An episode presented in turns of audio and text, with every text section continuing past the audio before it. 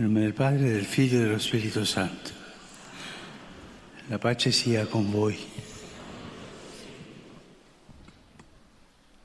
Lesung aus dem Lukasevangelium.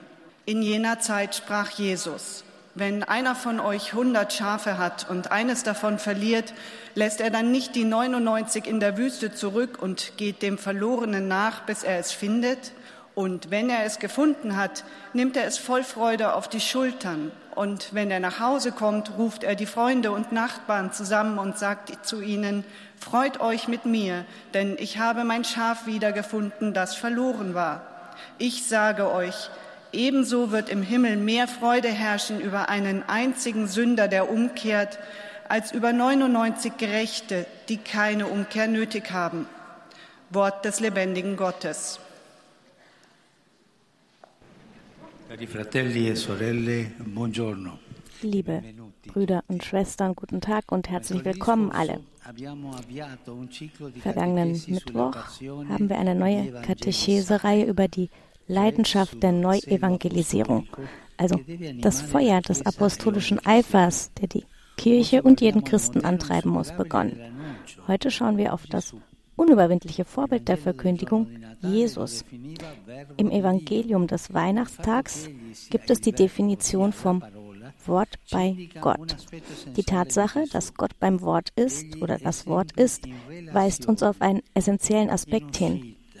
Jesus ist immer in Beziehung, auf dem Weg. Er ist nie alleine. Er ist immer in Kontakt und immer unterwegs. Das Wort in der Tat existiert, um weitergegeben zu werden, kommuniziert. So ist Jesus das ewige Wort des Vaters, das sich an uns richtet, mit uns kommuniziert. Christus hat nicht nur die Worte des Lebens, sondern er macht aus seinem Leben ein Wort, eine Botschaft. Er lebt, das heißt, er ist immer auf den Vater und auf uns ausgerichtet. Er schaut immer auf den Vater, der ihn gesendet hat, und schaut auf uns, zu denen er gesendet wurde. Wenn wir uns seine Tage anschauen, die in den Evangelien beschrieben werden, sehen wir, dass an erster Stelle die innige Vertrautheit mit dem Vater steht, das Gebet. Dafür steht Jesus früh auf, wenn es noch dunkel ist, und er geht an einsame Orte, um dort zu beten, mit dem Vater zu sprechen. Und alle Entscheidungen, auch die wichtigsten, fällt Jesus, nachdem er gebetet hat. Gerade in dieser Beziehung, im Gebet, das ihn an den Vater im Geist bindet, entdeckt Jesus den Sinn seines menschlichen Daseins, seiner Existenz auf der Welt, denn er ist hier er hat eine Mission, er ist von seinem Vater zu uns gesendet worden. Diesbezüglich ist auch interessant, auf die erste Geste zu schauen, die er öffentlich tut nach den Jahren des verborgenen Lebens in Nazareth. Jesus begeht kein großes Wunder, er verkündet keine um Effekt heischende Botschaft, sondern er mischt sich unter das Volk, das sich von Johannes taufen lässt. So bietet er uns den Schlüssel für sein Handeln auf der Welt, sich für die Sünder hingeben, sich mit uns solidarisieren, ohne Distanz, völlig das Leben teilend. In der Tat, wenn er über seine Mission spricht, wird er sagen, dass er nicht gekommen sei, um sich dienen zu lassen, sondern um zu dienen und sein Leben hinzugeben. Jeden Tag nach dem Gebet widmet Jesus seinen ganzen Tag der Verkündigung des Reichs Gottes an die Menschen, besonders gegenüber den Ärmsten und Schwächsten, den Sündern und Kranken. Jesus ist im Gebet in Kontakt mit seinem Vater und dann in Kontakt mit den ganzen Menschen aufgrund seiner Mission, ihnen Gott nahezubringen. Wenn wir nun mit einem Bild seinen Lebensstil beschreiben wollen, es fällt uns gar nicht schwer. Denn Jesus selbst bietet uns ein Bild an, wenn er von sich selbst als guter Hirte spricht, der, so sagt er, sein Leben für die Schafe hingibt. So ist Jesus. Und tatsächlich war Hirte sein nicht nur ein Beruf, der viel Zeit brauchte und anspruchsvoll war, sondern es war wahrhaftig eine Lebensart. 24 Stunden am Tag mit der Herde, sie zur Weide begleiten, bei den Schafen schlafen, sich um die Schwächsten kümmern. Jesus hat nicht nur viele Worte, er tut auch etwas für uns. Er gibt sein Leben für uns. Er hat das Herz eines Hirten, ein pastorales Herz.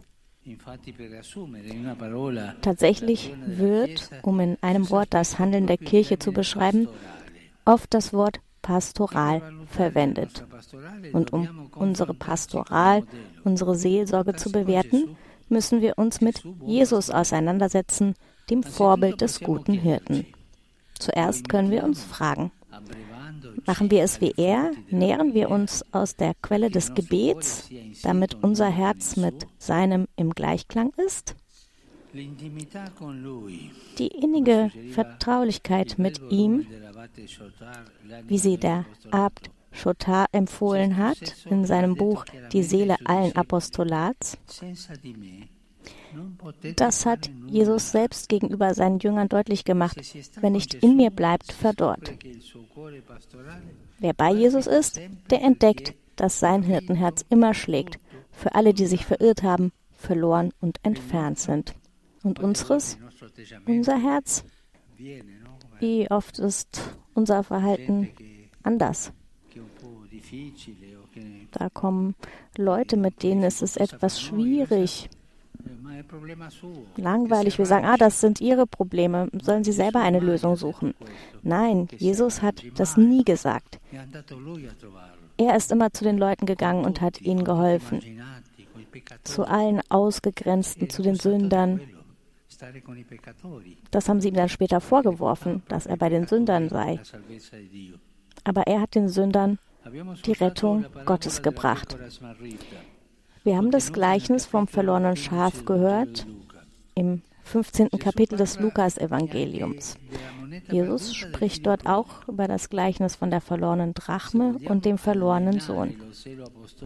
Wenn wir das Feuer unseres apostolischen Eifers fördern wollen, sollten wir das 15. Kapitel des Lukas-Evangeliums wirklich immer vor Augen haben.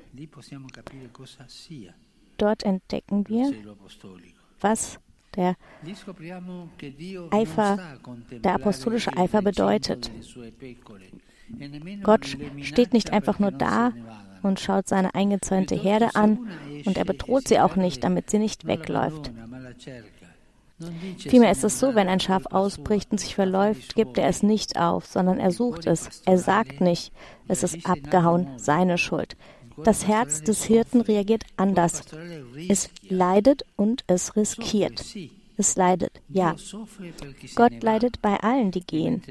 Und während er um sie weint, liebt er sie noch mehr. Der Herr leidet, wenn wir uns von seinem Herzen entfernen. Er leidet angesichts all der vielen, die die Schönheit seiner Liebe nicht kennen und auch nicht die Wärme seiner Umarmung. Aber als Antwort auf diesen Schmerz verschließt er sich nicht, sondern er riskiert. Er verlässt die 99 Schafe, die in Sicherheit sind, und begibt sich in Gefahr für das einzig verlorene Schaf. Er wagt damit etwas. Er tut etwas Irrationales, das aber seinem Hirtenherz entspricht, das den Weggegangenen vermisst, statt Wut oder Groll zu spüren. Er hat eine unverringerbare Sehnsucht nach denen, die weggegangen sind. Wenn jemand die Kirche verlassen hat, was sagen wir dann?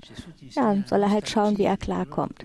Nein, Gott hat Sehnsucht nach all jenen, die gegangen sind. Er empfindet keine Wut, sondern unverringerbare Sehnsucht nach uns. Jesus hat Sehnsucht nach uns. Das ist der Eifer Gottes. Und ich frage mich, wir haben wir ähnliche Gefühle? Vielleicht sehen wir die als Gegner oder Feinde, die die Herde verlassen haben. Der ist weggegangen, woanders hin, hat den Glauben verloren. Na, jetzt kommt er in die Hölle und wir sind ganz ruhig.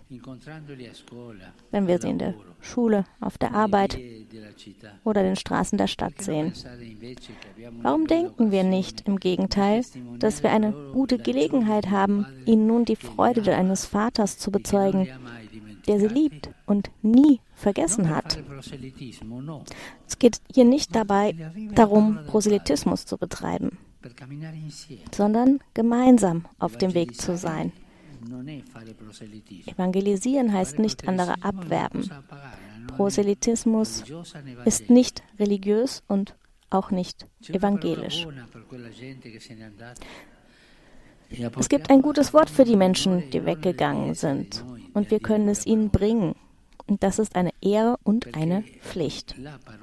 Denn das Wort in Jesus bittet uns darum, darum, uns immer anzunähern mit offenem Herzen, allen. So ist er. Vielleicht folgen und lieben wir Jesus schon lange, aber wir haben uns nie gefragt, ob wir seine Gefühle teilen, ob wir leiden und riskieren im Einklang mit dem Herz Jesu, mit diesem pastoralen Herz, dem Herz des Hirten.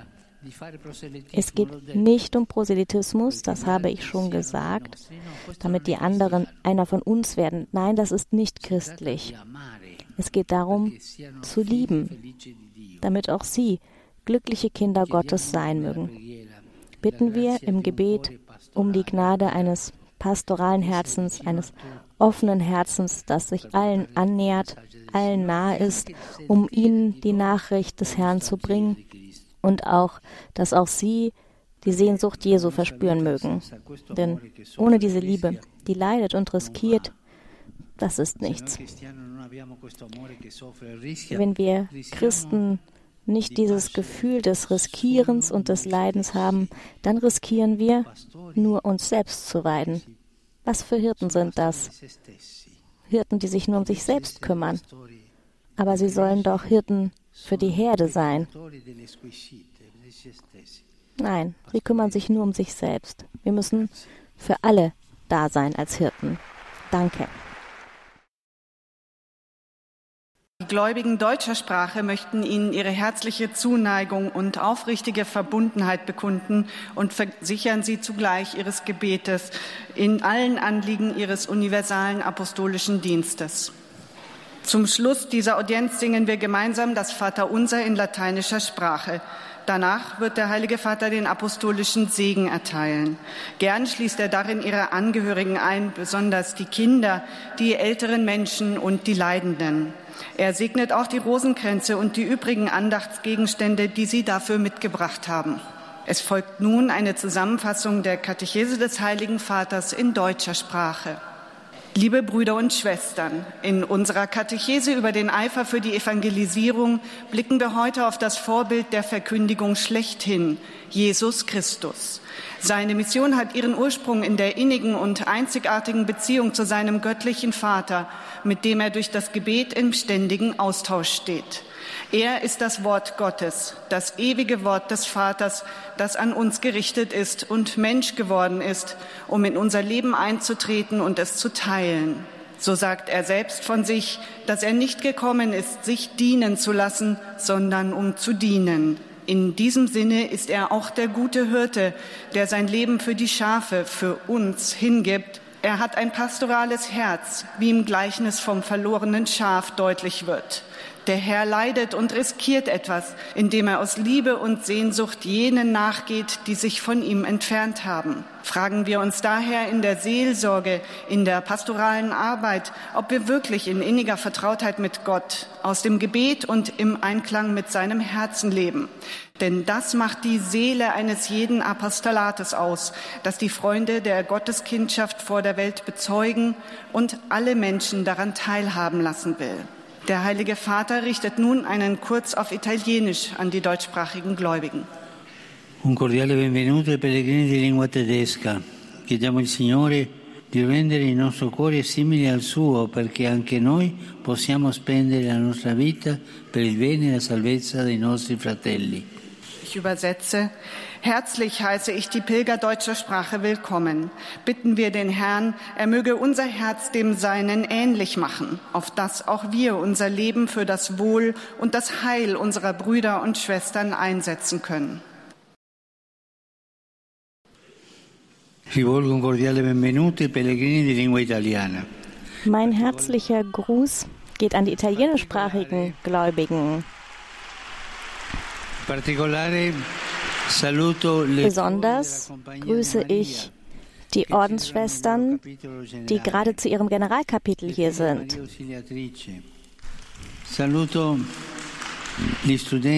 Ich grüße auch die Schülerinnen und Schüler aus Ginosa und die Schülerinnen und Schüler aus Latina. Die haben dem Papst auch ein schönes Bild mitgebracht, ein Plakat.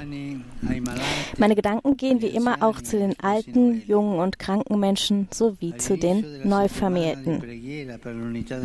Zum Auftakt der Gebetswoche für die Einheit der Christen lade ich jeden von euch ein, dafür zu beten und sich dafür einzusetzen, dass alle, die an Christus glauben, immer mehr den Weg zur vollständigen Einheit bekräftigen.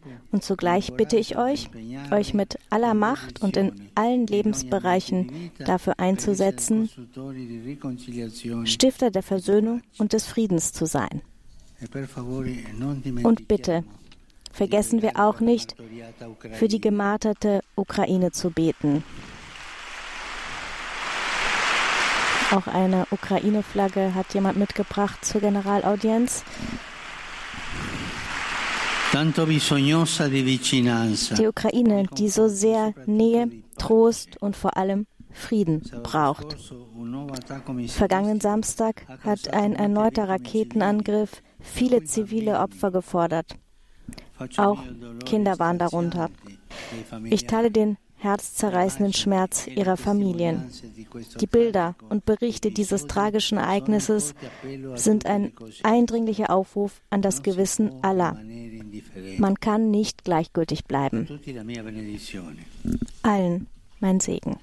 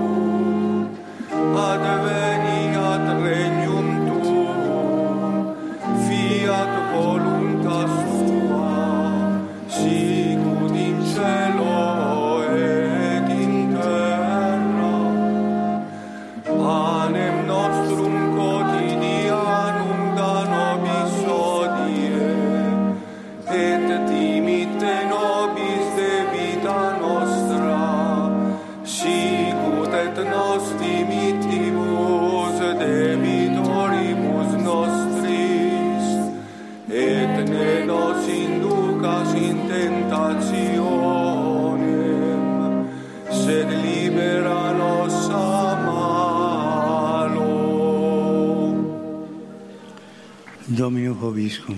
Et cum spiritu tuo. Sin nomen Domini benedictum. Ex hoc nunc et usque in saeculum. Aiutorium nostrum in nomine Domini. Qui feci celum et terra. Benedicat vos omnipotens Deus, Pater, Filius et Spiritus Sanctus. Amen. Amen.